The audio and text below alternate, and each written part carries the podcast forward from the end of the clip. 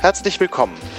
Sie sind mit dem Anschluss des Podcasts Diskutabel Gespräche aus der Bildungsbehörde verbunden. Derzeit sind alle unsere Mitarbeiterinnen und Mitarbeiter im Gespräch. Wir stellen Sie nun direkt in die Chefetage durch. Bitte bleiben Sie am Apparat. Danke.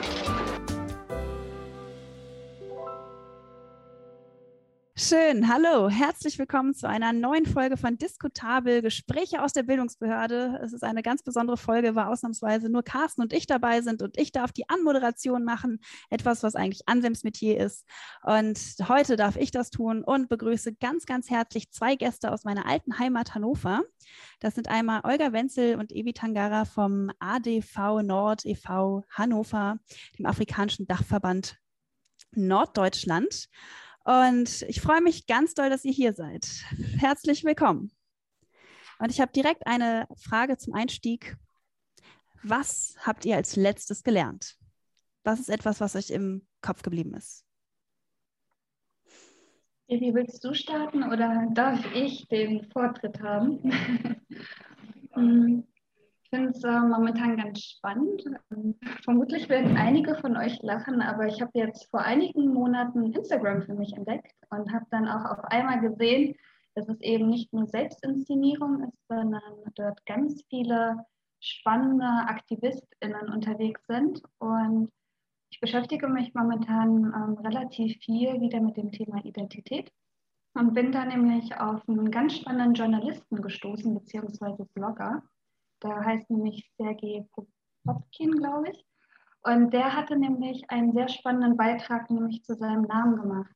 Und zwar ähm, im Deutschen würde man Sergei sagen. Und der hat sich quasi damit auseinandergesetzt, dass er sehr kritisch findet, wie sein Name in Deutschland verändert wurde, weil im Russischen würde man nämlich Sergei sagen. Und das hat quasi für mich jetzt momentan den Anstoß gegeben, mich wieder so ein bisschen mehr auseinanderzusetzen weil das auch teilweise meine eigene Familie betrifft. Ähm, so wie der Name von meinem Bruder ist beispielsweise auch in Deutschland ganz anders, als man in Russland den nennen würde. Und das ist ganz, ganz spannend und das begleitet mich jetzt so die letzten Wochen. Ja, cool. Ist bei deinem Namen auch irgendeine Veränderung aufgetreten? Nee, gar nicht. Das zum Glück nicht, aber trotz allem glaube ich auch ganz wichtig, sich damit auseinanderzusetzen, dass, glaube ich, ganz viele MitbürgerInnen, die nach Deutschland migriert sind, vielleicht auch mit diesem Problem konfrontiert sind und da auch selber zu schauen, wie positioniert man sich, besteht man auf seinen Namen, also wie identifiziert man sich mit seinem eigenen Namen oder ähm, ist es letztendlich auch egal. Also ne, jeder setzt da seine Prioritäten ein bisschen anders. Und das fand ich sehr, sehr spannend und sehr bereichernd. Also da kann ich auch wirklich nur empfehlen, da vielleicht mal reinzulesen. Aber ist, ist es tatsächlich nur sozusagen die etwas unterschiedliche Aussprache oder steckt da jetzt noch ein bisschen mehr hinter? Ähm, nehmen wir mal das Beispiel mit meinem Bruder. Mein Bruder wird in Deutschland Eugen genannt und ähm, in Russland heißt er Evgeny, beziehungsweise mhm. man benutzt meistens immer eher so Verniedlichkeitsformen.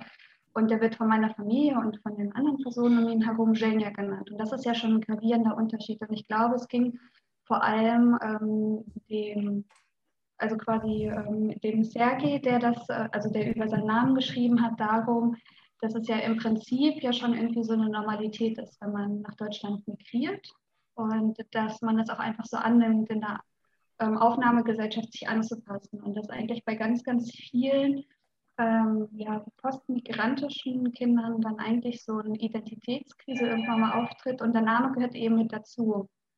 Und ich habe natürlich das Glück, ähm, also im Russischen würde man mich auch eher Olja nennen, das ist quasi die Verniedlichkeitsform, aber bei mir ändert sich ja nichts am Namen.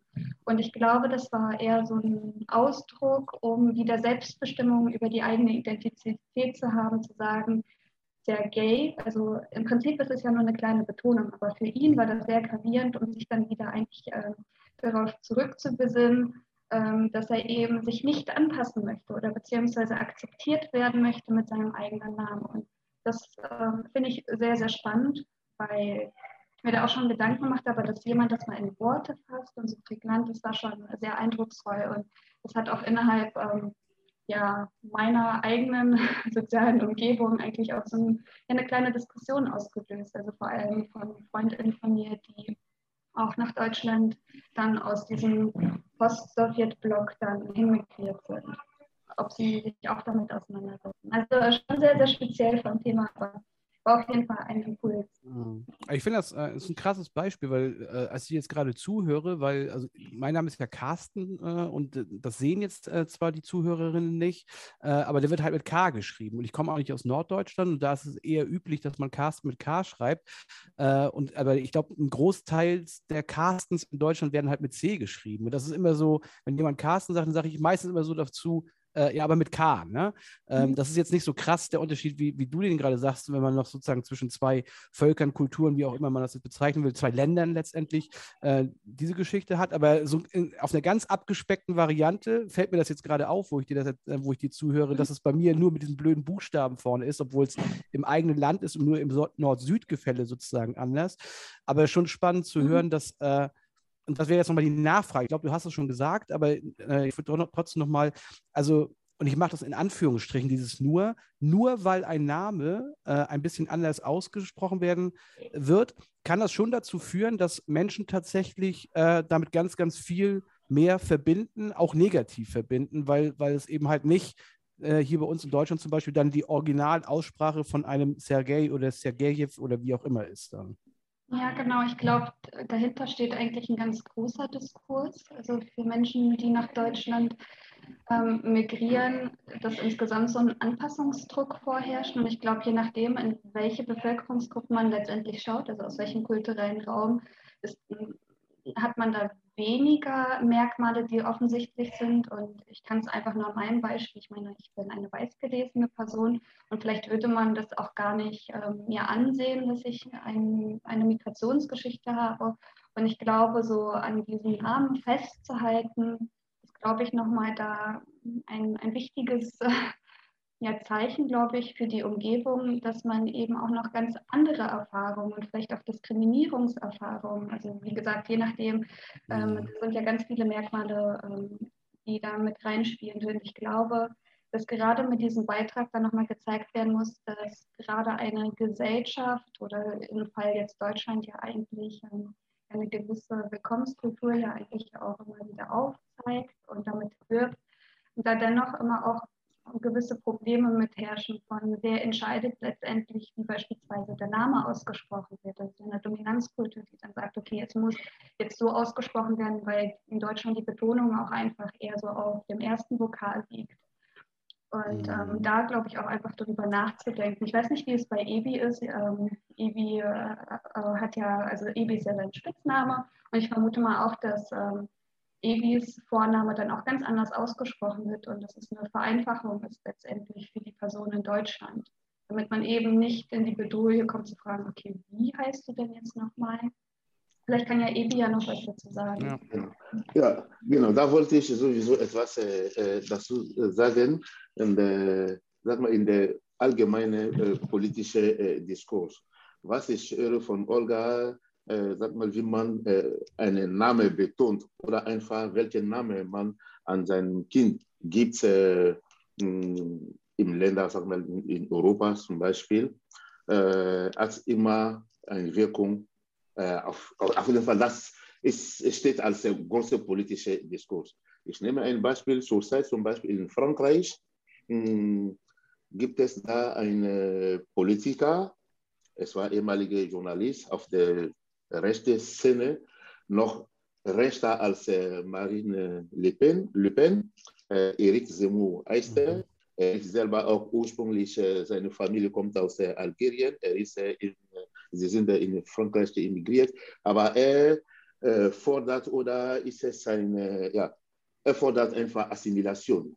Für ihn, wenn ein Kind in Frankreich oder eine Person in Frankreich leben möchte, er muss mindestens seine äh, ursprüngliche Nach Vorname zum Beispiel abgeben oder eine französische Vorname nehmen. Mhm. Und das ist richtig eine äh, ein äh, richtige große politische Thema. Und dafür im Moment hat sehr viele Zuspruch, natürlich äh, mit allen Themen, die sind äh, verbunden mit Rassismus, äh, Anti-Islamismus und so weiter und, äh, und, so fort. Und das ist eine große ähm, Diskussion zurzeit, wie gesagt, in Frankreich, aber nicht nur in Frankreich. Ich kann mich erinnern, als ich meine Tochter äh, der Vorname meiner Tochter äh, geben sollte, das war auch eine lange Diskussion. Äh, ich habe eine Tochter hier in Deutschland, äh, Nora, sie ist äh, jetzt 19 und bei der Geburt für mich, das war ganz normal. Weil solche Frage habe ich, hatte ich mich nie gestellt. Für mich ein Name ist ein Name, ein Vorname ist ein Name. Äh, ich gebe den Namen, was mir gefällt oder vielleicht hat eine Verbindung mit einer Familie, mit einer äh, Angehörige, äh, große Eltern oder sowas. Und äh, ich äh, äh, rede mit der Mutter, ja, ich möchte gerne, dass ich möchte die, den Namen Nora Barrow geben. Und sie sagt, ja, aber vielleicht das kann ein Problem äh, sein. So, auf dem Moment, ich habe nicht kapiert, worum es äh, ging. Warum sollte das ein Problem sein? Es ist nur ein Nachname, ja, ein Vorname. Aber tatsächlich, Baro zum Beispiel, das, Baro, das ist der hm, Nachname meiner beste Freund. Und äh, fast alle meine Kinder haben so etwas wie eine äh, Doppel-Nachname äh, oder äh, Doppel-Vorname, kommt drauf an. Das heißt, sie heißen alle erstmal mit meinem Nachnamen, Tangara und Baro kommt dazu. Tatsächlich bei Standesamt mit der äh, Nura könnten wir äh, äh, ja, et, etwas leichter haben, aber mit der Baro, das war eine große Diskussion. Es wurde mich gefragt, was das bedeutet, ob das halt, etwas Besonderes mit der Kultur, ob es, weißt du, und es war auch in der Zeit, wo ich etwas neu in Deutschland war. Und solche Geschichten, ich könnte mir diese Vorstellung nicht erstellen. Ich hatte mich nie mit dem Thema äh, beschäftigt. Und äh, ja, das heißt, äh, wie Olga sagt, es ist nicht nur, ähm, wie man das betont oder wie man den Namen äh, ein Deutsch, so man sagt mal so, hm. etwas ein genau, Deutsch, genau. ein Deutsch oder sowas, aber es hat viel äh, äh, dahinter für die Person selbst als äh, äh Anerkennung seiner Identität und äh, für die äh, Gesellschaft, was ist mit dieser Forderung als politische ähm, Bewegung, was dahinter steht. Weil man kann weit denken und sagen zum Beispiel, es geht darum einfach, dass man einen Teil, was ein Teil seiner Identität äh, löschen muss, wenn man in Deutschland leben möchte oder wenn man äh, Deutsch äh, sein möchte oder wenn man äh, Deutsch ist. So, das wollte ich nur kurz äh, ja, äh, dazu hinzufügen mit dem Thema. Ich lese das mehr nicht nur aus der, der Linie von Betonung oder wie man das schreibt und so weiter. Für mich, ich lese eine ganz klare politische Einstellung auch äh, hinter dieser äh, äh, Forderung. Und das hat automatische Wirkung auf der Person selbst und auf den allgemeinen politischen Diskurs. Ich finde das äh, voll spannend, weil ähm, am Anfang klingt es ja so ein bisschen Namen. Ja gut, wenn man sie ein bisschen anders ausspricht oder so, das kann ja nicht so den Unterschied machen. Aber ich musste gerade tatsächlich daran denken, wir haben hier im Haus eine Ausstellung, die heißt Somewhere Neighbors. Das ist eine Wanderausstellung. Da geht es um den Holocaust und im Prinzip um Judenverfolgung, wie Nachbarn zu Tätern werden konnten. Und ähm, ein, ein Roll-up, ein Plakat zeigt eben auch die, die Ausgrenzung von Juden. Die haben einmal den Judenstern gehabt und in den 30ern, ich meine 37, 1938 wurde das Gesetz erlassen, dass alle männlichen Juden den, den Vornamen Israel dazu bekommen haben und alle Frauen den Namen Sarah. Das heißt, das ist ja auch nochmal, da verändert man den Namen nicht nur ein bisschen, sondern gibt einen komplett neuen dazu, mhm. um wiederum diese Menschen in eine bestimmte Schublade zu stecken. Die werden in dem Sinne dann ausgegrenzt. Ich musste auch an eine andere Sache denken, dass eine Schulfreundin von mir, die kam auch ähm, aus, äh, so wie Olga, eher aus dem Russischen. Also ähm, die Eltern kamen äh, aus Russland nach Deutschland und haben ihre Eltern, äh, ihre Kinder direkt umbenannt.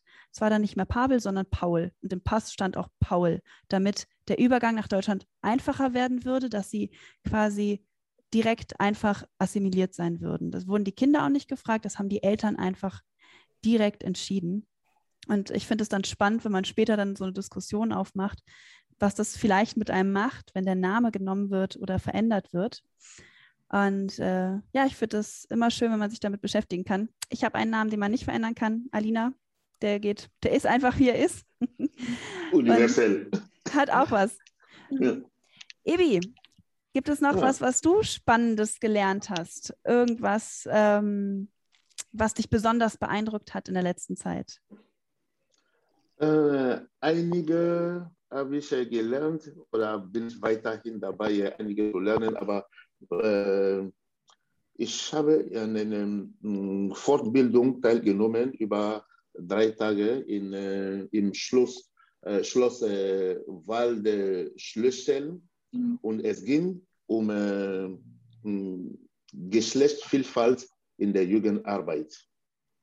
Ähm, die Diversität oder die sexuelle Diversität und so weiter, das ist Themen, die mich äh, auch schon lange beschäftigt, beschäftigen. Und damit auch mit Olga zusammen, äh, wir versuchen äh, äh, auf jeden Fall, das sind Themen, womit wir uns beschäftigen. Das ist eins.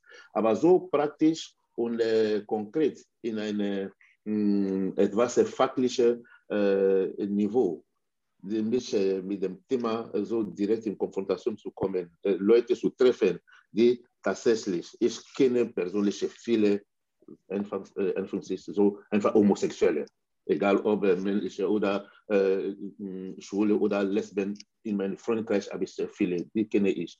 Aber jemand, der sich zum Beispiel als trans bezeichnet, ich könnte mich nicht erinnern, obwohl ich äh, äh, mache mit, ich glaube oder ich versuche äh, äh, meinen Beitrag dazu zu leisten, dass äh, ihre Rechte oder sie anerkannt werden als solche.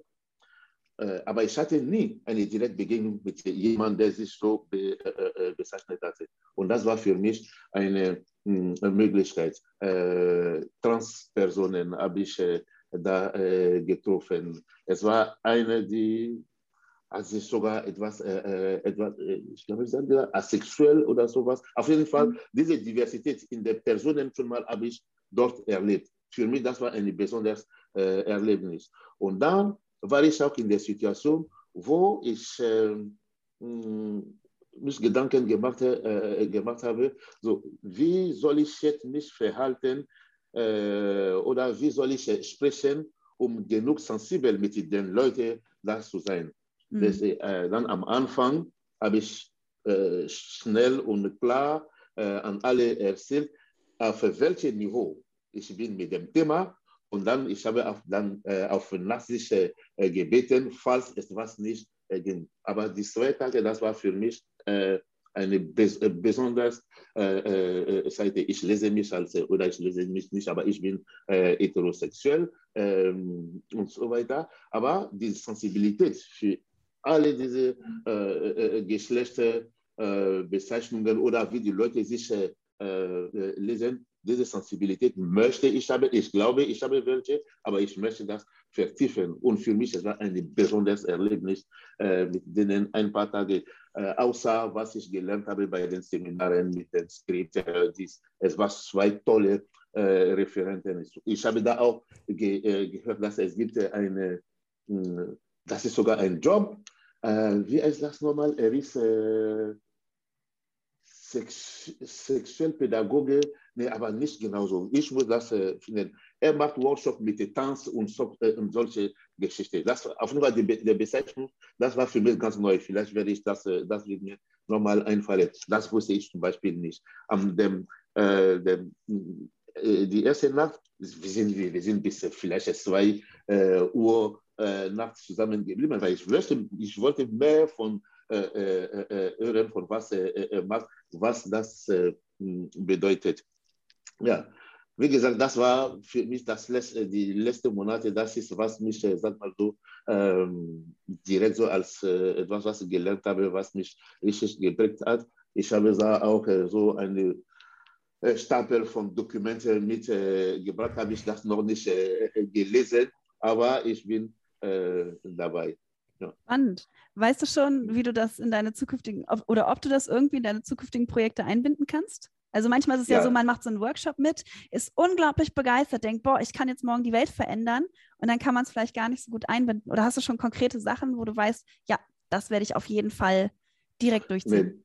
Das werden wir, äh, ich werde das äh, direkt durchziehen, weil äh, ich, ich habe das äh, Glück mit solchen Geschichten, dass es kommt immer Situationen, die mich oder äh, meine Wille, meine Wünsche ein bisschen mehr, wo ich denke, ich muss etwas tun. Zum Beispiel, ich habe von den äh, Broschüren äh, alles, was ich gesammelt habe. Ich habe das hier in meinem Büro, es ist auf einem Tisch und kommt äh, eine Bekannte zu, zu Besuch und guckt da äh, Geschlechtsvielfalt, äh, bla bla bla. Äh, so, dann für ihn, das war auch eine Frage, aber was machst du mit all diesen Sachen hier? dann erzähle ich ein bisschen. Aber ich merke das sogar bei meinen Bekannten, diese eine Person, der sehr offen meine Meinung äh, nach ist. Aber er war so mal ein bisschen skeptisch. Ja, aber es ist ein bisschen übertrieben und solche Geschichten. Und bei mir es ist so, dass das wird äh, schnell von Person hier, ich bin auch ein bisschen äh, impulsiv, ne? dann das wird schnell, weil äh, für mich es ist äh, das, äh, den Prozess zu erklären kommt danach. Es gibt erstmal eine sehr aktivistische äh, Haltung äh, davor. So, was erzählt das von, von einem Quatsch? Normalerweise, du soll, für mich, das sollte für ihn auch selbstverständlich sein, dass nicht so äh, skeptisch oder ein bisschen äh, äh so abwehrend mit dem, äh, mit dem Thema umgehen.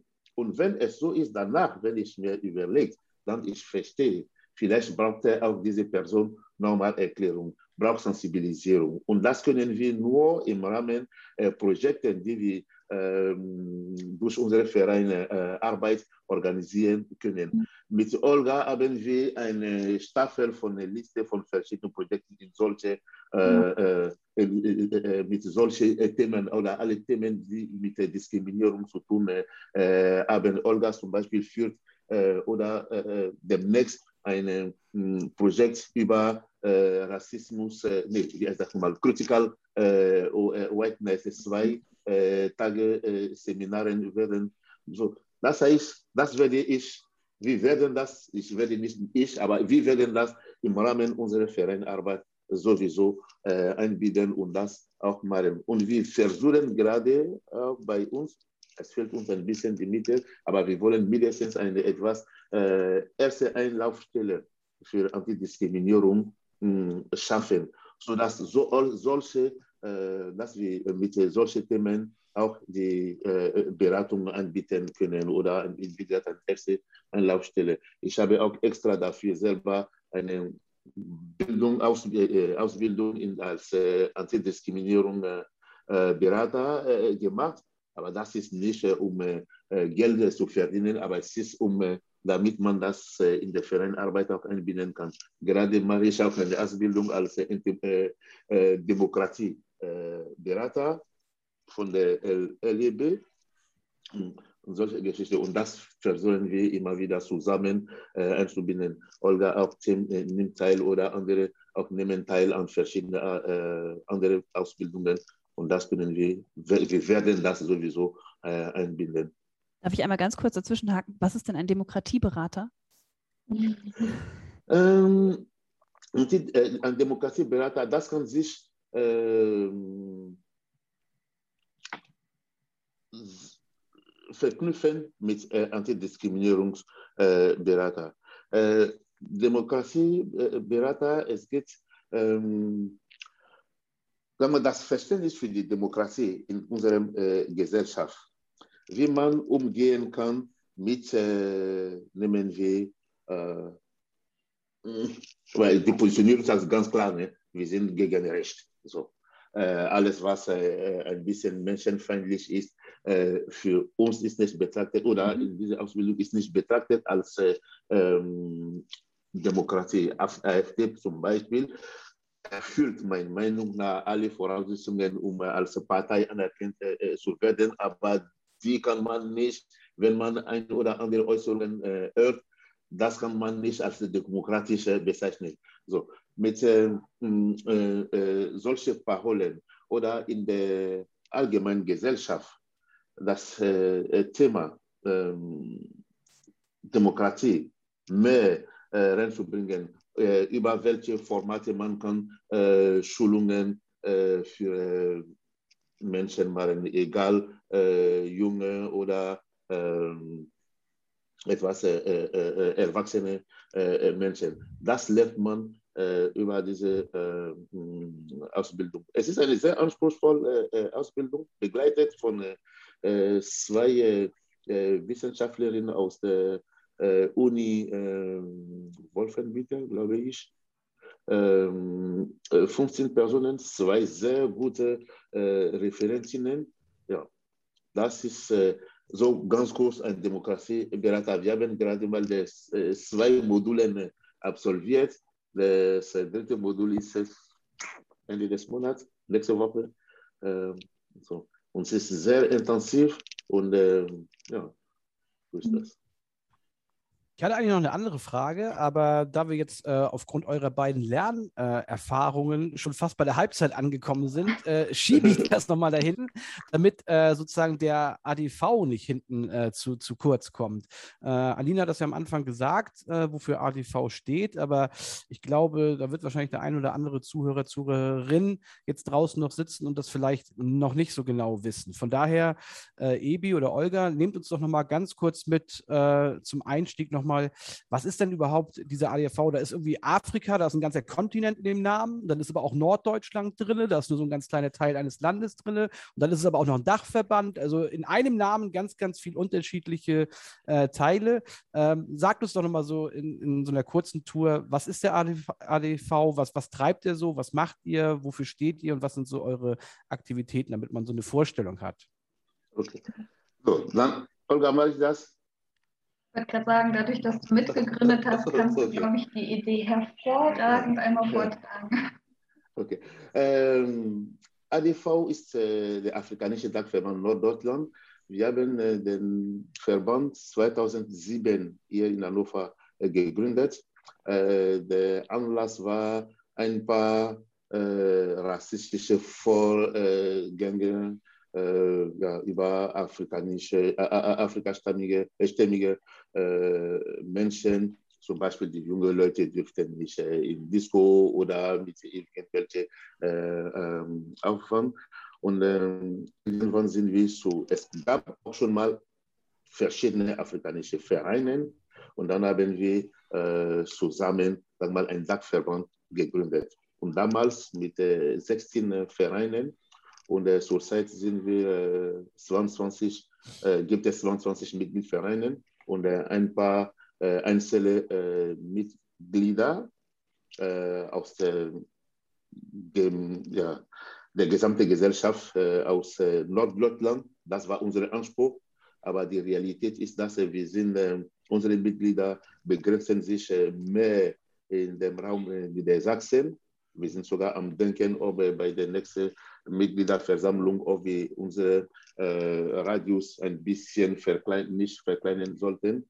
Und äh, wir stehen erstmal für äh, hm, Rassismusbekämpfung, Demokratieforderung und äh, Unterstützung von äh, äh, Afrikanerinnen, aber nicht nur alle Menschen, die in Not geraten sind. Äh, wir haben zum Beispiel ein Nachhilfeprojekt für Kinder. Wir haben ähm, verschiedene Projekte für äh, äh, Frauen. Sogar vielleicht hört ihr äh, im Hintergrund gerade, findet statt in unserem Konferenzraum da eine Bastel-Tag für Kinder, weil es ist die Ferien, wir wollen sie beschäftigen. Wir organisieren Ferienfahrten für Kinder an verschiedene Aktionen beim in Weihnachten und so weiter und machen wir auch viele Fortbildung mm, und Ausbildung mit verschiedenen äh, verschiedene Themen. Sag mal, alle äh, Themen von äh, äh normale Antirassismus, was heißt ein normale, von Antirassismus äh, äh, Themen bis zum Arbeit, sag mal, wie man sich bewirbe, Bewerbung für, auf der Arbeit macht. Wir suchen auch auf, Ausbildungsplätze für junge Menschen, helfen bei Anträge ausfüllen bei Behördengänge und so weiter. Wir sind auf jeden Fall ein äh, anerkannter Ansprechpartner äh, in, in Hannover. Wir sind auch präsent in verschiedenen äh, Gremien, zum Beispiel in der Kommission Teilhabe in Migration von der Landtag ähm, Niedersachsen, hier in Hannover. auch sind wir Mitglied im, im runden Tisch der Entwicklungspolitik im Stadtkanzlei mhm. Hannover und wir sind auch vernetzt mit vielen anderen großen Organisationen. Dann im Kurse, das ist so ADV. Ja, also ich, ich habe mal eine ganz konkrete Frage, weil ähm, Alina, als sie mir das sagte, ähm, dass, dass sie euch eingeladen hat und ich auf die Homepage gegangen bin und so, und überhaupt, als ich gehört habe, Afrika, ich würde mich jetzt natürlich auch schon für einigermaßen sensibel und aufgeklärt. Ich komme aus der politischen Bildung, aber natürlich habe ich auch selbst bei mir immer noch Stereotype und, und Prozesse, die sofort losgehen. Und ähm, deswegen habe ich zwei Fragen. Die erste Frage ist, wenn wir über äh, Schwarzafrikaner reden, gibt es nach eurer äh, Einschätzung tatsächlich äh, im Jahr 2021 einen perfekten Begriff spreche ich von Farbigen, spreche ich von People of Color, spreche ich von was auch immer. Äh, gibt es, das wäre meine erste Frage, einfach wissenstechnisch. Und das zweite ist, und deswegen habe ich das gerade mit den Stereotypen oder Automatismen gesagt, in dem Moment, wo ich äh, lese, äh, afrikanischer Dachverband in Norddeutschland, denke ich sofort an Farbige oder People oder People of Color im Sinne von Subsahara. Und ich denke gar nicht so sehr äh, an zum Beispiel Nordafrika, was ja genauso zum afrikanischen Kontinent gehört, irgendwie an Staaten wie Ägypten, Libyen, Marokko und so. Das ist so ein, so ein Automatismus, der bei mir äh, losgegangen ist. Vielleicht könnt ihr das nochmal einordnen für mich. Ist Afrika wirklich diese gesamten 53 Länder des afrikanischen Kontinentes oder macht ihr da, gibt es da Unterschiede, irgendwie Sub, äh, Subsahara-Afrika und Nordafrika? Äh, es, letztendlich ist es ja ein eher is islamisches Afrika im, im Norden äh, des Kontinentes. Ähm, das sind so zwei, drei Sachen, die mir sofort durch den Kopf geschossen sind, wo ich einfach, ja, wahrscheinlich ein Wissensdefizit oder nochmal eine Klarstellung gerne hätte. Mhm. Okay, dann ich äh, werde es zwei, äh, äh erstmal ähm, es ist, äh, Afrika ist jetzt so seit 54 Ländern. Oh, 54, Entschuldigung. 54. es ist Südsudan dazu gekommen. Genau. Ja. 54 äh, äh, Länder. Und äh, bei uns hier in unserer Organisation, wir sehen ganz Afrika, das heißt von äh, äh, Libyen bis Südafrika. Okay. Das ist die vier. Wir machen keinen Unterschied äh, zwischen der Maghreb oder mhm. sowas. Mhm. Wir nehmen Afrika als ein Kontinent. So. Wir haben zurzeit keine Mitgliedorganisation aus der Maghreb-Zone, äh, äh, aber wir arbeiten intensiv zusammen mit den verschiedenen äh, Vereinen, die aus diesem Raum kommen. Mhm. Zum Beispiel unsere äh, Angebote nehmen wir zum Beispiel, zurzeit läuft den, unsere, ein Schwimmkurs für Frauen es ist gemischt. Es ist Frauen aus äh, überall, sogar nicht nur aus äh, Afrika, sondern zum Beispiel aus äh, der Türkei und so weiter. Das ist eins. Die unsere Angebote nehmen, zum Beispiel, die brauchen Hilfe zu Behördengang und so weiter und so fort. Es gibt viele aus dem arabischen Raum, egal wo. Wir hatten auch letztes Jahr über ein paar Monate eine junge Dame, die äh, fertig war mit ihrem Master, die uns mh, ihr unterstützt hatte äh, als äh, Freiwillige oder äh, äh, ehrenamtliche ähm, Beraterin. So, äh, das war auf Kurse, aber jetzt, da du Carsten äh, gesagt hast, du möchtest auch, du kommst aus der Bildung und ein paar Sachen möchtest du bekommen, es war hier äh, vorhin, du hast von äh, Farbige gesprochen. Das äh, ist nicht gut oder kommt nicht einfach jetzt mal in der, äh, äh, äh in der Wortgebrauch. Mhm. Das ist eine Bezeichnung, was von den Menschen komplett abgelehnt wird, Farbige. Mhm. Weil man muss das, ich, kann, ich vermute das, die Übersetzung hast du einfach People of Color mit äh, äh Farbige. Aber People of Color in diesem äh, äh ist es nicht mit äh, Farbige als solche, weil da kommen wir in eine andere äh, äh Dimension. Ähm, ich glaube sogar diese Bezeichnung von ein oder andere aktivistische, aktivistische Gruppe oder fast alle könnte sogar als äh, rassistische Bezeichnung äh, genommen werden, farbige. Mhm. Das ist, äh, das passt, äh, äh, äh, das passt äh, einfach nicht. So, ähm, vielleicht People, äh, äh, BPOC zum Beispiel, äh, Black Indigenous People of Color, zum Mhm. Beispiel ich, äh, man kann zu mir sagen, ein schwarzer Mann, Mhm. aber ich bin keine farbige, ich bin ein schwarzer Mann. Mhm. Genau. Das heißt, aus der, äh, mh, äh, auf jeden Fall alle schwarze Menschen lassen sich lieber als äh, schwarze Personen bezeichnen, aber äh, das andere Wort kommt einfach äh, äh, nicht äh, in Frage.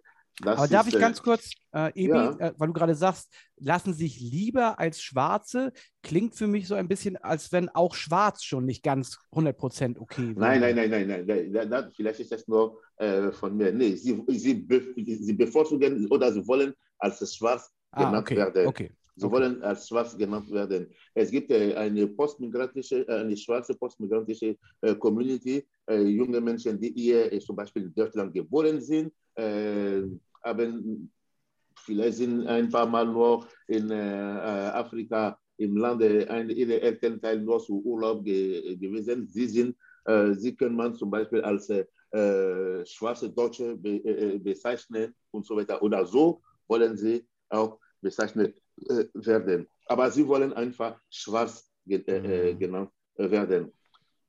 Genau. Okay, vielen Dank. Ja, Vielleicht nochmal irgendwie eine, nochmal eingehackt von mir. Und zwar, ich glaube, wenn man dann, also man muss, glaube ich, sich bewusst sein, wenn man schwarz sagt, dass es ein politischer Begriff ist und dass man da ganz klar das auch groß schreibt, um das nochmal kenntlich zu machen. Und ich glaube, wenn man wirklich politisch korrekt sein möchte, dann ist, läuft man, glaube ich, mit BPOCs am besten, weil das im Prinzip versucht, sehr, sehr viele Gruppen mit einzuschließen. Sag nochmal, also das ist nicht People of Color oder POCs?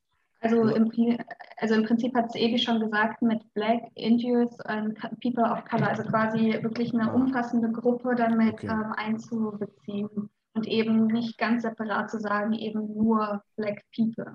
Mhm. Also Weil also ich komme ich komm deswegen drauf, weil ich äh, jetzt in den letzten Wochen, Monaten, äh, Jahren würde ich fast gar nicht sagen, aber doch letzten, also Monaten, also schon über einen längeren Zeitraum, gerade äh, in den sozialen Netzwerken, also vor allen Dingen Twitter und Mhm. Facebook, äh, vermehrt eben dieses POC gelesen habe, also People of Color, dass das ganz, ganz häufig mittlerweile verwendet wird. Ja, aber ich glaube, das schließt, also im Prinzip werden People of Color, soweit ich es verstanden habe, also nagelt mich da nicht fest, aber Mhm. beispielsweise Menschen, denen man auf jeden Fall sieht, dass sie nicht weiß gelesen werden. Also wenn man aus der Türkei kommt, das ist ja offensichtlich, dass man eventuell, und äh, da wird quasi diese Gruppe, und da nochmal ganz gesondert zu sagen, von, ähm, wir geben dem Ganzen einen Namen, aber ich glaube, in dieser ganzen Diskussion muss man auch immer wieder mit berücksichtigen, wie man es schreibt.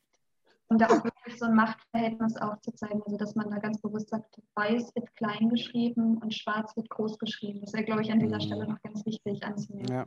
Da muss ich jetzt, glaube ich, nochmal äh, vielleicht eine dumme Frage stellen, weil du hast gesagt, äh, BEPOCs, also dieser große Begriff, und du hast eben gesagt, Menschen, die aus der Türkei kommen. Also geht das jetzt äh, eher für Menschen, die jetzt äh, eben schwarz sind oder auch die aus anderen Bereichen kommen? Wenn man jetzt sagt, aus Afrika, ne, da haben wir eben auch Nordafrika, wo die Hautfarbe ein bisschen heller ist, nicht, nicht so schwarz. Sind das dann, werden die dann da auch mit eingeschlossen oder ist das Nee. wieder eine andere? Also ich bin da nicht so tief drin in der Materie. Ich, äh, genau. Nee, die sind angeschlossen, aber als, als äh, PUC. Das okay. heißt, alles, was nicht weiß gelesen äh, wird, ist es PUC. Aber in der äh, Begriff äh, Black äh, Indigenous, zum Beispiel, das ist die mh, ursprüngliche Völker in Nordamerika äh, zum, zum Beispiel. Die sind die, ja, die Indigenous. Und äh, POC, das ist alles, äh, weil schwarz, das ist schon erkennbar, das ist dann äh, geht äh, schnell, aber die anderen, zum Beispiel, dort ein großes Beispiel genommen äh, von den Leuten aus äh, Nordafrika oder Türken zum Beispiel. Die sind hier auch äh, fast äh, unsere Nachbarn äh, hier äh, in Deutschland, aber die sind nicht als äh, weiße Menschen äh, gelesen. Die aus dem arabischen Raum, die sind die POC.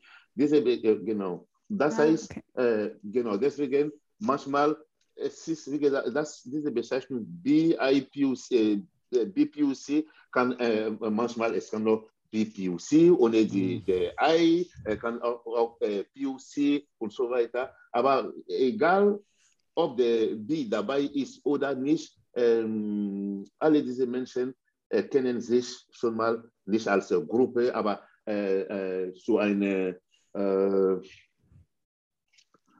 eine Gruppe genau zugeordnet. Oder sie lesen sich selber auch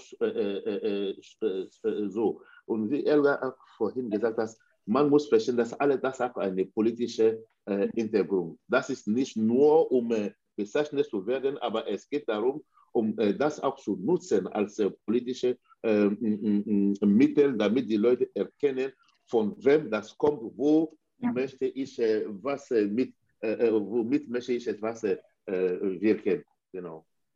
Ich würde noch gerne noch eine Frage stellen, um, um, das, um den ADV noch, noch ein bisschen besser zu verstehen. Also, äh, Ebi, du hast ja gesagt, äh, es geht klar, es geht um, um, um Antirassismus, es geht aber auch um Demokratie. Ähm, wenn ich jetzt bei euch auf der Homepage äh, über, die, über die Projekte so rüber scrolle, dann sehe ich da sehr viele, sehr ganz, ganz konkrete Projekte. Ne? Du hast selbst den Frauenschwimmkurs äh, schon angesprochen, aber ich sehe auch Nachhilfe, äh, ich sehe irgendwie Fußballspielen gegen Vorurteile und auf den Bildern zumindest, und deswegen kommt die Frage, auf den Bildern äh, sind sehr viele auch schwarze Menschen, so dass ich so den Eindruck bekomme ein bisschen, ähm, dass ihr eine Plattform seid für schwarze Menschen, dass die irgendwas tun können bei euch, eben Nachhilfe, Fußballspielen. Meine Frage ist, wo findet sozusagen äh, der Austausch äh, mit Weißen statt? Und wo ist sozusagen äh, angelegt dieses, äh, ja, diese ganz konkrete äh, Antirassismusarbeit, weil der, der, Rassismus ist ja auf der weißen Seite, kann vielleicht auch auf der schwarzen Seite sein, aber ich sage jetzt mal, der ist ja grundsätzlich gegenüber schwarzen Menschen dann auf der weißen Seite. Mhm. und wenn eure Teilnehmerinnen äh, schwarz sind, wo ist sozusagen der Austausch, wo findet sozusagen die Antirassismusarbeit auch mit den Weißen dann statt? Okay. Äh, das, äh, das ist nur der Eindruck aus den Bildern. Wie gesagt, wir verstehen uns erstmal. Wir sind da für die, erstmal als afrikanische äh, Communities allgemein, mhm. aber wir verstehen uns auch als Brückenbauer. Du hast vorhin von dem Projekt Ticken gegen Vorurteil äh, mhm. erzählt. Das möchte ich. Gestern hatten wir äh, eine mm, Orga-Treffen für die Organisation für 22, äh, äh, ja, 2022. Weil äh, letztes Jahr und dieses Jahr haben wir das nicht geschafft. Das ist zum Beispiel das Projekt. Ähm, führen wir äh, zusammen in Kooperation mit der Polizeidirektion Hannover und der Landeshauptstadt äh, Hannover. Mhm. Das, Projekt, das ist ein der ersten großen Projekte von ADV Nord äh, seit 13 Jahren. Und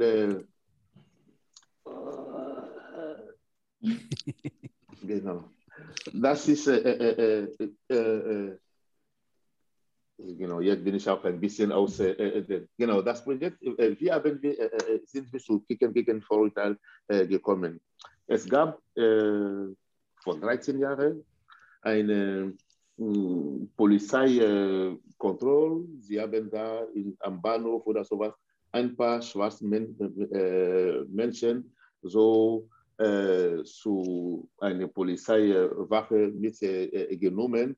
und es ging darum, ich glaube, Drogenkontrolle oder solche äh, Geschichten. Und es war ein Mann dabei, er hatte schon mal von, ich glaube, er lebte schon ein paar Jahre hier in Deutschland, er hatte schon gesagt, Leute, äh, warum wollt ihr äh, mich äh, kontrollieren, warum nimmt ihr mich äh, zur Wache und so weiter. Und keiner hat, ja natürlich, sie haben die Polizisten haben gemacht, was sie, äh, sie wollten.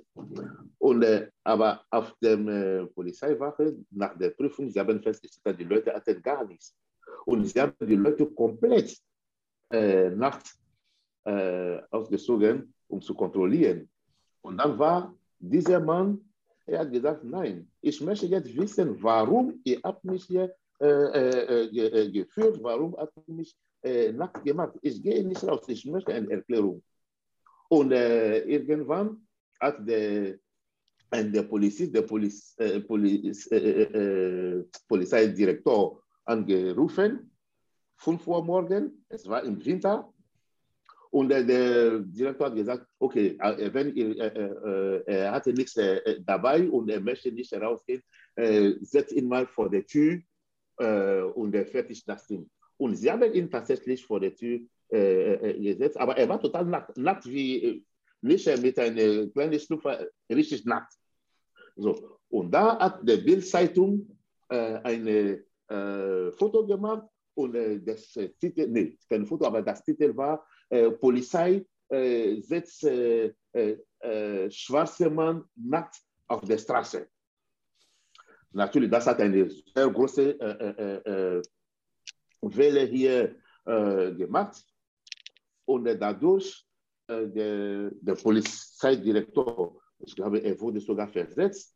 Und dann der Neue, der kam, hatte begriffen, dass, okay, es gibt, es gibt schon mal in der Polizei auch irgendwie äh, Erklärung bedarf und er ist zu uns aufgetreten. Mhm. Dadurch haben wir diese Projekte auf äh, äh Leben äh, gerufen. Es ist ein sehr großes Projekt in Hannover. Äh, alle Politiker, die äh, Schir, ähm, Schirm, Schirmherrschaft oder genau Schirmherrschaft, mhm. das ist immer der äh, Regionpräsident, der Oberbürgermeister, der Polizeidirektor. Und das Prinzip zum Beispiel ist das, es kommt nicht verschiedene Mannschaften, die zusammenspielen, aber die, Poliz die Polizisten, Polizi Poliz Polizistinnen yes. genau, kommen mit äh, die, den Angestellten aus der Landeshauptstadt und äh, mit allen Communities, aber meistens äh, aus der afrikanischen Community und bilden zusammen Mannschaften. Es geht nicht nur, dass äh, die Afrikaner spielen gegen die Polizei oder sowas, aber sie spielen zusammen und äh, die Idee war dahinter, dass durch das Spiel und äh, alles, was wir als Rahmenprogramm haben, weil es ist auch ein großes äh, Familienfest mit äh, Musik, es gibt immer eine große Bühne da, es gibt viele Aktivitäten für Kinder. Der Poliz Polizeidirektor liest jedes Jahr äh, eine Geschichte an äh, Kindern. Es kommt äh, die ähm, Poli Reiter, Polizisten da. Auf jeden Fall ist es eine sehr große mhm. Veranstaltung. Das ist zum Beispiel, um diese Vorurteile abzubauen.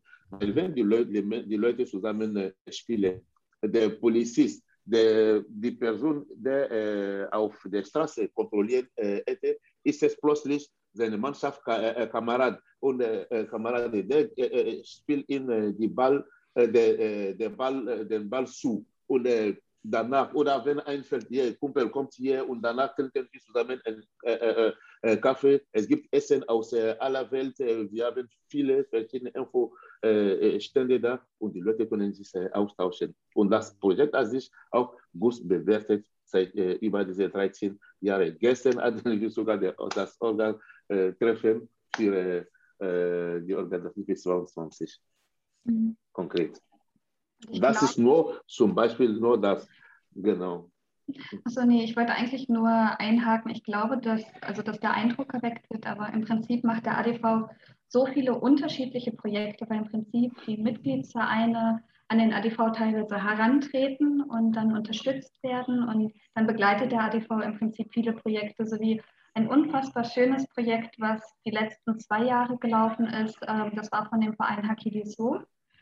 Und zwar Taking Part, das ist nämlich ein politisches Jugendprojekt gewesen, um die Teilhabemöglichkeiten und Partizipationsmöglichkeiten aufzuzeigen. Und im Prinzip war es für alle jungen Menschen geöffnet. Da hatten wir wirklich eine Bandbreite von ähm, wirklich von Menschen oder jungen Menschen, die aus Ghana gekommen sind, aus Spanien gekommen sind, also wirklich breit gefächert. Also da gab es keine Limitation von, dann muss man aus dem Bereich kommen.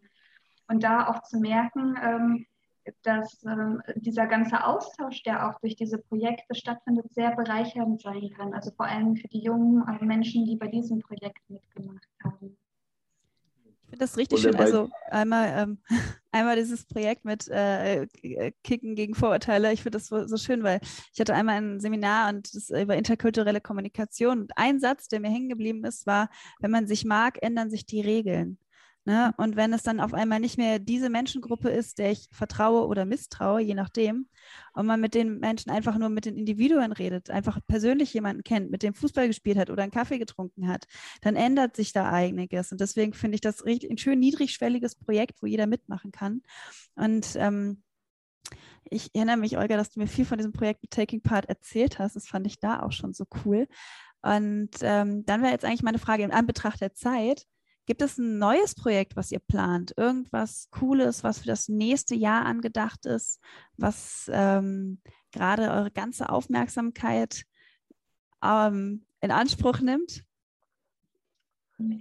Äh, Taking Part wollen wir äh, nochmal äh, führen. Natürlich werden wir, äh, wir arbeiten gerade nochmal, äh, äh, wir versuchen das Konzept ein bisschen noch, ja, neue e-, Elemente dazu zu, zu bringen weil äh, das ist für uns äh, eine sehr, sehr gut und schöne Projekte, was wir durchgeführt haben von Anfang bis Ende.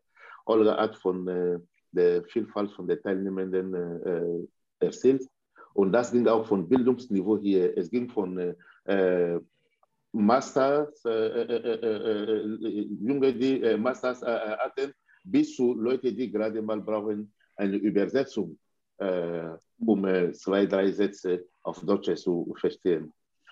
Das ist, äh, der Taking Part wollen wir weiterhin äh, durchführen.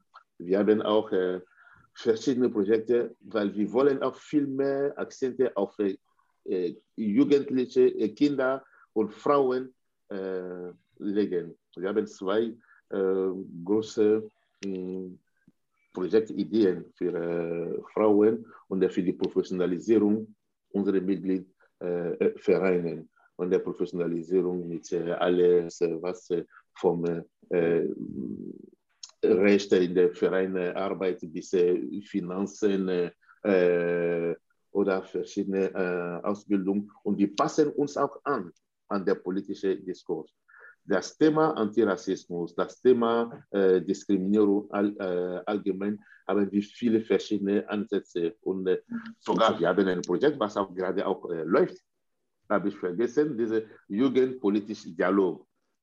Der Abschluss wird sogar letzte, nächste Woche stattfinden. Wir haben das so gestaltet. Junge aus der politischen organisierten Organ Parteien, von der Grünen, SPD und so weiter und so fort. Sie treffen sich mit äh, jungen Menschen aus der migrantischen Community und, äh, Communities und diskutieren über verschiedene äh, Projekte. Wir haben viel, viel äh, vor. Vielleicht, Olga, kannst du auch etwas ergänzen bei den Projekten, die, die bevorstehen? Ja, ich glaube, bei uns ist es so, dass wir unfassbar viele Ideen haben und im Prinzip ähm, arbeiten wir mehr oder weniger das Ganze ab. Also im Prinzip steht eigentlich auch für nächstes Jahr an, dass wir gerne einen Robotikkurs für Kinder aus einkommensschwachen ähm, Familien mit organisieren wollen, um auch einfach da so ein bisschen die Chancen zu erhöhen, dass sie auch andere Dinge kennenlernen.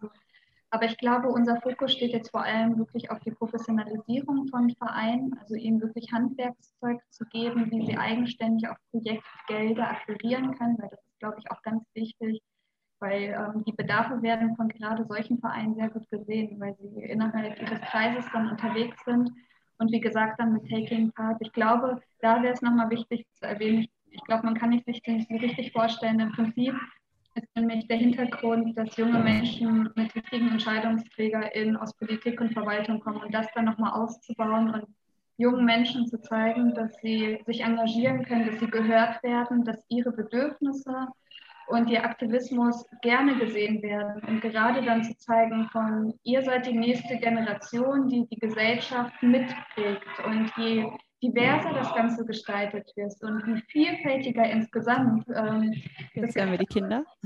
Ja, man, man hört äh, schön äh, die Stimmung. ja, ähm, dass es absolut wichtig ist. Also mhm. im Prinzip ähm, haben wir super viele Ideen und ihr mhm. könnt auf jeden Fall sehr gespannt sein, äh, was wir letztendlich dann alles auf die Beine stellen.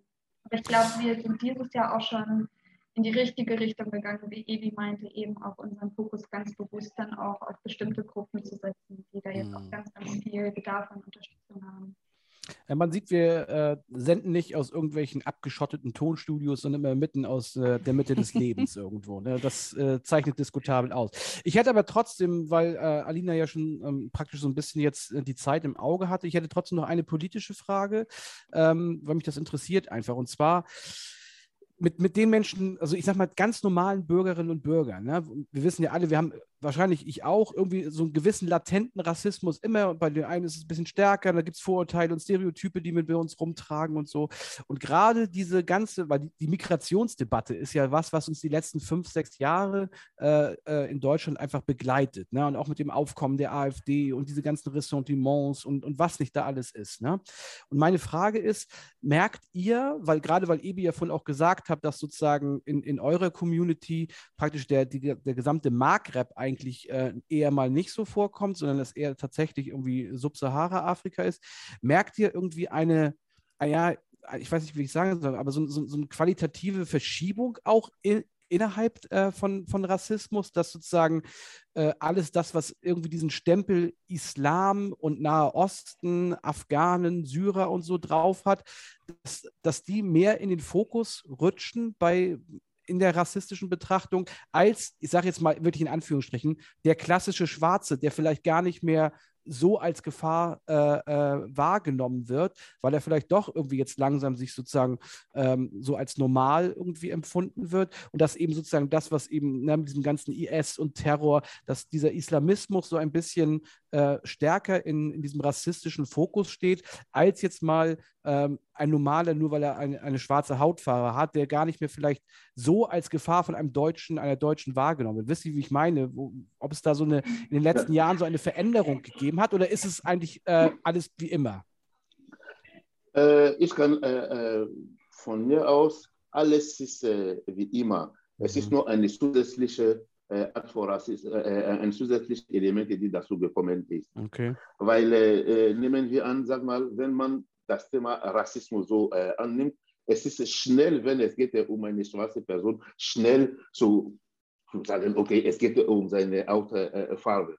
Aber wenn man äh, die Menschen aus dem orientalischen Raum kommen, aus äh, Syrien oder äh, äh, sowas, man muss etwas anders äh, finden. Und dadurch kommt schnell auf der Religion, mhm. nehmen wir diese Religion part und alle sind äh, sofort als äh, äh, äh, Terroristen mhm. angepackt. Aber es, hat, es ist nur, sag mal, es hat einen Zusatz in der gesamten bekommen, aber es hat gar nicht, es hat sich gar nicht geändert. Okay. Die mhm. schwarzen Menschen werden immer weiterhin so von den äh, es gibt natürlich viele Menschen, die mitmachen, die helfen. Wenn man guckt, die Organisationen, die richtig für die, die schwarze Community kämpfen, ISC, IDIRA oder was weiß ich und so weiter. Es, diese äh, Organisationen haben auch als Mitglied viele weiße äh, Menschen, die sich äh, selber mhm. reflektiert haben und da denken, dass sie sollen auch etwas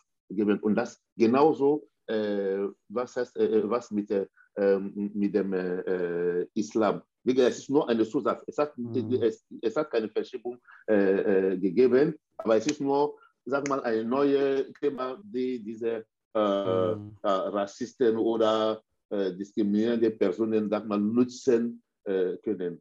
So lese mhm. ich das. Ich weiß okay. nicht, ob Olga, genau.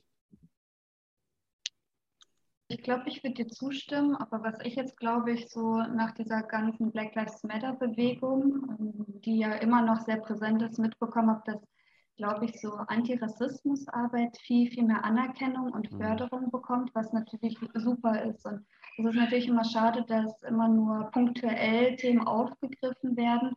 Und ich glaube, ähm, also im Prinzip dass es ähm, vielleicht noch mal ein bisschen präsenter wird. Also dass ähm, schwarze Menschen momentan sogar vielleicht eher in den Fokus, jedenfalls in meiner Bubble gefühlt, dass es mehr in den Fokus rückt, um da noch mal mehr Solidarität zu zeigen und dann noch mehr daran zu arbeiten, dass man gerade so strukturelle rassistische Strukturen eher noch mal aufbricht oder da ähm, einen Beitrag leistet.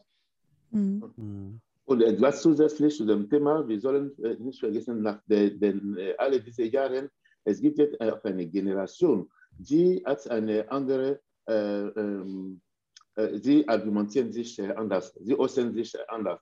Die jungen Menschen von den äh, verschiedenen Organisationen, die, von denen ich gesprochen habe, sie haben alles, äh, alle ein akademisches äh, Niveau. Das heißt, wie sie sich verteidigen, wie sie äh, sag mal, die Wörter einzeln fragen können und so weiter. Das ist anders als zum Beispiel Leute aus äh, meiner Generation oder die Generation davor, die auch äh, andere Sorgen hatten. es ging darum, wie kann ich äh, äh, ein Dach auf dem Kopf haben, wie kann ich eine Arbeit bekommen und so weiter. Aber diese jungen Menschen, sie haben, ähm, das ist für sie nicht lebenbedrohlich, weil das sind, die sind alle Deutsch, die sind hier geboren, die sind äh, in die Schule, die sind äh, äh, alle, wie gesagt, Akademiker, dann sie haben keine große Angst mit ihrer Zukunft, mit der Arbeit oder solche Geschichten. Und sie können sich auch anders mh, hm, äußern. Deswegen ist das Thema auch ein bisschen mehr in, der, in der Vordergrund und mit anderen Argumentationen. Mhm. Also so die lebensnotwendigen Grundlagen sind geschaffen und jetzt kann man dann quasi weitergehen und mehr an politische, also sich überhaupt über äh, mehr mit politischer Teilhabe auseinandersetzen. Hm, ungefähr so? Nee, nicht das, die sind geschaffen, das, das ist schon da. Mhm. Weißt du, äh, äh, diese jungen Menschen, das sind äh, äh, äh, genauso junge Leute wie, wie euch da gleiche, ihr habt ja der gleiche, sag mal so, eine äh, schulische äh, äh, Gang gehabt, einen Studiumgang gehabt, dann sie brauchten nicht etwas zusätzlich. Das ist einfach ergeben aus ihrer familiären Situation und, und, so weiter. Und jetzt, sie haben sich ihre Schwarzsein reflektiert. Und es gibt viele, die haben, ich persönlich, ich bin aus der Elfenbeinküste gekommen, ich, äh, ich bin in Deutschland mit äh, äh, 38 Jahren gekommen. Ich war in einer etwas homogene äh, Gesellschaft, wo das Thema Rassismus spielte keine Rolle. Es war, dann, wir lesen das in die Schule, wir lesen ein bisschen die Zeitungen, gucken wir etwas im Fernsehen, aber tatsächlich so, äh, ja, in der, äh, im Alltag könnten wir das nicht erleben. Aber diese jungen Menschen, sie waren eher zur Schule. Sie haben das schon mal erlebt äh, mit, äh, in der, im Kindergarten. Und wir sind jetzt äh, auf einen Stand, äh, auf einen Punkt gekommen, wo sie können sich äh, mit den Argumenten dagegen wehren. Sie können alles hinterfragen. Deswegen für sie, es ist, wurde nicht geschafft, das war schon da. Für uns, für unsere Generation, für die Leute aus meiner Generation zum Beispiel, die sich auch mit dem Thema äh, beschäftigen, wir zum Beispiel können wir sagen, ein paar von uns haben geschafft, äh, ihre Lebenssituation zu äh, zu, äh, äh fest, zu festigen und dann können sie sich mit dem Thema äh, auch äh, äh, beschäftigen. Aber nicht alle auch haben Bock oder verstehen unbedingt den Hintergrund. Deswegen der Kampf ist vielfältig, ist komplett anders. Wenn, äh, ich glaube, äh, Alina wird uns gleich rausmoderieren, so langsam, weil die Stunde um ist. Aber wenn ich am Ende jetzt noch einmal eine kleine Zauberfee wäre und ich komme beim ADV, äh, ADV Nord vorbei und ihr hättet einen Wunsch frei äh, und es darf kein Geld sein. Geld ist, äh, ist, kein, ist kein, keine Antwort, die ist nicht erlaubt. Aber gibt es ganz ernsthaft irgendwas, wo ihr sagen würdet, für eure Arbeit als ADV Nord äh, in der schwarzen Community, in der Antirassismusarbeit, ähm, gibt es irgendwas, wo ihr sagt, das, wirst, das brauchen wir wirklich dringend strukturell oder das hätten wir wirklich gerne, um unser Anliegen äh, einen deutlichen Schritt nach vorne zu bringen. Und wie gesagt, Geld ist klar, ist immer eine Antwort, aber gibt es irgendwas, wo ihr sagen würdet, das wäre wirklich super, wenn wir das hätten? Hm. Olga, kannst du erstmal antworten? Olga kriegt die schwierigen Antworten, äh, die schwierigen ja, genau. Fragen. Das ist äh, eine super interessante Frage. Also natürlich bei allen Vereinen ist meistens das Geld ähm, immer noch mal so ein knappes Gut, aber ich glaube, Aufmerksamkeit für die Arbeit wäre auch schon mal super. Mhm. Also ich glaube, bei ganz vielen Vereinen, auch wenn man viel Öffentlichkeitsarbeit macht, im Prinzip ähm, viele Projekte, die dann existieren, werden auch teilweise auch gar nicht gesehen. Und ich mhm. glaube, da auch nochmal so eine gewisse Anerkennung. Und ich glaube, wenn ich mir das nochmal aussuchen könnte, glaube ich auch auf jeden Fall Wertschätzung an all die ehrenamtlichen Personen. Dazu muss man sagen, dass EBI unfassbar viel Zeit investiert. Also der ADV lebt mehr oder weniger von ehrenamtlicher Arbeit. Und mhm. EBI ist da wirklich, das ist, glaube ich, einer seiner Herzensprojekte. Er investiert einfach jede Zeit, die er irgendwie entbehren kann. Und da auch einfach das wertzuschätzen und das transparent zu machen, dass eigentlich viele dieser Vereine und Projekte eigentlich nur machbar sind, weil eben solche Menschen wie Ebi äh, da sind, um ja ihre Lebenszeit zu investieren, um anderen Menschen zu helfen. Mhm. Okay, ja klar, Wertschätzung ist immer ein ganz wichtiges. Aber Ebi zuckt noch und wollte auch noch was sagen. Genau, nee, das wollte ich mich nur anschließen. Ich glaube, vielleicht ist, äh, äh, äh, sag mal, ein bisschen mehr Aufmerksamkeit äh, auf unsere Arbeit, nicht auf meine Person, aber unsere Arbeit allgemein, weil wir sind, wie gesagt, ein äh, Dachverband. Wir sind äh, erstmal da, um äh, unsere Mitgliedsvereine und die Stadtgesellschaft allgemein auch so mit äh, verschiedenen Themen oder unseren Beitrag, äh, Beitrag dazu zu leisten, wenn unsere Arbeit irgendwie ein bisschen mehr Sichtbarkeit bekommen könnte und weiterhin Netzwerken, weil das Geld kommt auch aus dem Netzwerk, wenn, wie du sagst, mit den, ja, da, da, da, da, da könnt ihr mit Kontakt aufnehmen, was ihr zusammen machen könnt und so weiter. Das ist schon mal, das wäre schon mal viel. Gut, vielen Dank. Schön. Dann darf ich euch jetzt die letzte Frage stellen, weil wir möchten natürlich was mitnehmen und zwar ein Lied von euch. Also äh, gibt es für unsere diskutable Gästinnenliste immer ein neues Lied oder zwei neue Lieder in diesem Fall, die wir da raufpacken können. Gibt es da ein schönes Lied, was euch beeindruckt hat, begeistert hat und irgendwie vielleicht auch auf dem Weg mitbegleitet hat? Olga darf wieder anfangen, das ist wieder die schwierige Frage. Ja. Nee, das ist keine schwierige Frage. Echt, ich fand das total schwierig, weil ich mir gedacht habe, das sind eigentlich so viele schöne Lieder. Aber ich nehme mal ein Lied aus, ähm, ja quasi aus meiner Jugend. Das klingt jetzt so, als wäre ich super alt, aber. Olga, wir sind 14, super alt. Ja, vielleicht sind wir auch super alt. Nee, aber seit ich 14 bin, ähm, höre ich nämlich Paolo Nutini. Und deswegen würde ich den gerne mit reinnehmen. Und das Spannende an ihm ist, ähm, der hat nämlich mit 16 Jahren entschieden, Musik zu machen und ähm, ist einfach, ich glaube, der kommt aus Schottland, hat italienische Wurzeln und ist seinem Traum nachgegangen und hat dann mit 16 sein Album gemacht. Und ähm, ich glaube, er macht jetzt keine Musik mehr, aber das ist so eine, ein Lied, was mich immer noch begleitet und auch eigentlich schön symbolhaft ist, dass man, glaube ich, viele Dinge sehr gut erreichen kann, wenn man es einfach nur wünscht. Und welches Lied von ihm? Äh, die Streets. Die Streets. Ich gucke mal, ob ich das direkt finde. Aber ich habe es auf jeden Fall bei Spotify, das ist schon mal gut. Schön. Also wieder ein Jugendlicher, der ein bisschen seine Wurzeln nicht verloren hat und dem treu geblieben ist. Schön. So, äh, ich werde äh, äh, zwei äh, Lieder äh, vorschlagen, das darfst Äh, du nicht. Du darfst nur eins. Nur eins. Ja, das ist ganz Okay. streng hier. Okay, dann wenn es ist nur eins, ich werde äh, ein Lied, äh, das ist nicht unbedingt mein Lieblingslied, aber ein Lied, was meine, mh, äh, wie kann ich das sagen, meine äh, äh, äh, politische und gesellschaftliche Bewusstsein aufgeweckt hat. Das ist Mhm. ein Lied von Bob Marley. Das ist mein Lieblingssänger. Äh, äh, äh, mein Lieblingsmusiker, jeden Tag höre ich Bob Marley. Aber das Lied, was ich vorschlagen werde, das ist Kaya von Bob Marley. Nicht, weil es ist mein Lieblingslied, aber weil das hat eine besondere Bedeutung für mich. Weil mit diesem Lied habe ich Bob Marley entdeckt. Ich kann mich genau an, daran erinnern. Das ist für euch jetzt vielleicht in der Steinzeit. Ich war 14, dann stellt ihr mal vor, wann das war. Okay. Ich war äh, äh, Vor 14 20 Jahren, oder? Nö, vor, vor, über, vor, vor, vor, vor, vier, vor 44 Jahren. Fast. Und äh, genau, vor äh, und es war, ich bin aus einer, äh, in einer äh, muslimischen Familie geboren. Und äh, es war das erste Jahr, wo ich, äh, äh, ich die Entscheidung getroffen hatte, des äh, äh, Ramadan-Monat äh, durchzufasten. Aber gleichzeitig war eine Zeit, wo ich auch viele Sport machte und besonders Karate.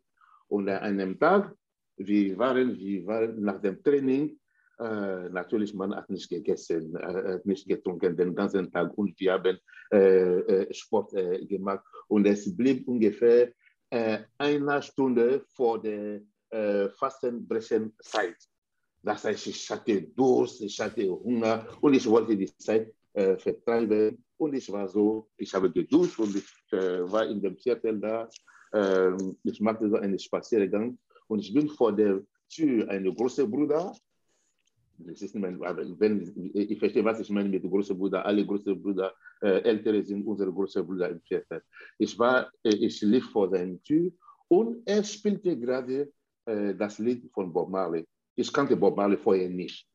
Aber in diesem Moment, ich weiß nicht, aber als ich das gehört habe, ich weiß nicht, ob es war meine äh, äh, spirituelle äh, äh, äh Stimmung in der Zeit, aber das Lied hat mich so getroffen. Ich bin zu ihm gegangen und ich habe dann das ganze Album gehört. Am nächsten Tag ist meine hm, Ersparnisse, meine Taschengeld, habe ich eine LP Alles von Bob Marley gekauft. gekauft. ich habe nur ein, diese LP gekauft, ohne äh, selber einen Plattenspieler äh, äh, zu, äh, zu haben.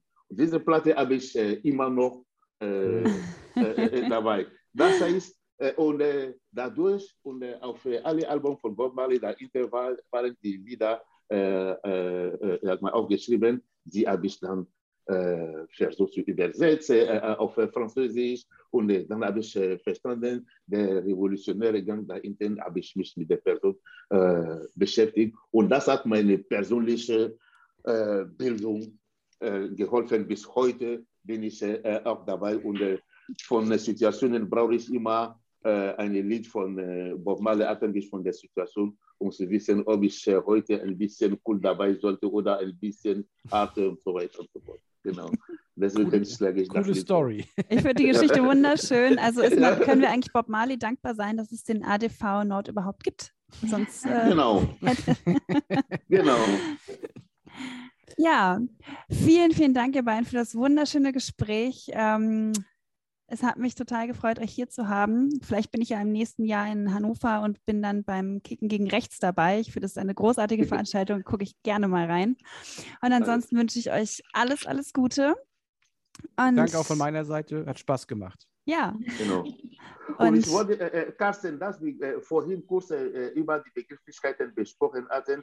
Ich glaube, die Seminare oder die Workshops, die Olga äh, demnächst äh, organisiert, es wird einmal auch äh, online. Vielleicht, äh, Olga, kannst du äh, die Einladung an äh, Carsten auch schicken zu diesem Critical Whiteness Workshop da. Das könnte auch, ja, Vielleicht bleibt ihr auch, wenn äh, Alina gleich auf Stopp gedrückt habt, noch eine Sekunde da, weil ich würde euch gerne noch eine Sache auch noch äh, off the records mit auf den Weg geben.